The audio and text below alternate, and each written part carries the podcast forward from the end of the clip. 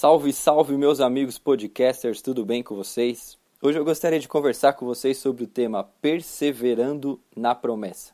E para isso, vamos soltar a nossa vinheta.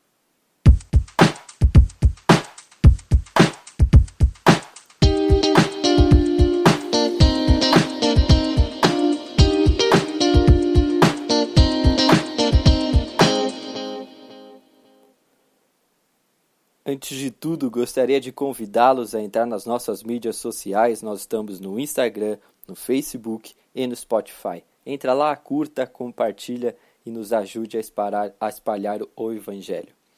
Para a gente falar sobre esse assunto, gostaria de contar uma das histórias de Jesus com o apóstolo Pedro. E essa história é bem famosa, né? É aquela história onde Jesus comunica a Pedro de que Pedro haveria de negá-lo, que Pedro haveria de cair. E Pedro, a gente sabe, né, ele nega, ele fala jamais, nunca vou cair.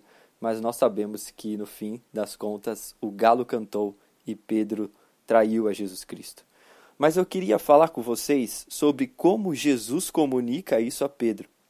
E isso é muito legal, porque Jesus, ao comunicar a Pedro de que Pedro haveria de negá-lo, que Pedro haveria de cair numa tentação, ele ao mesmo tempo anuncia uma promessa de que Pedro se converteria e de que Pedro fortaleceria os seus irmãos. Isso está no capítulo 22 de, do Evangelho de Lucas, no versículo 31 e 32, que diz o seguinte: Jesus falando: Simão, Simão, Satanás pediu vocês para peneirá-los como trigo. Mas eu, Jesus, orei por você, para que a sua fé não desfaleça. E quando você se converter, fortaleça os seus irmãos. O interessante disso tudo é que Jesus não promete a Pedro de que Pedro não falharia ou de que é, Jesus livraria Pedro de cair na tentação ou de cair numa tribulação ou de passar por uma tribulação, mas muito pelo contrário. Jesus diz a Pedro, comunica a Pedro, de que ele haveria de cair, mas ao mesmo tempo ele anuncia uma promessa de que Pedro se converteria.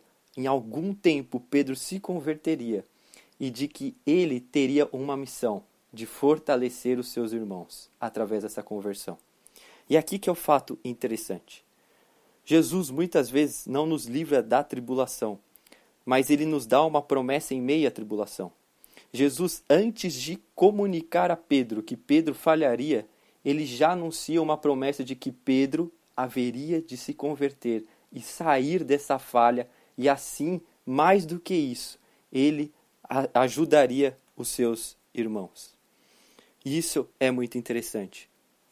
Porque Jesus, para fortalecer Pedro, ele dá uma certeza de que haveria um fim a essa tribulação e essa certeza está ligada a uma missão.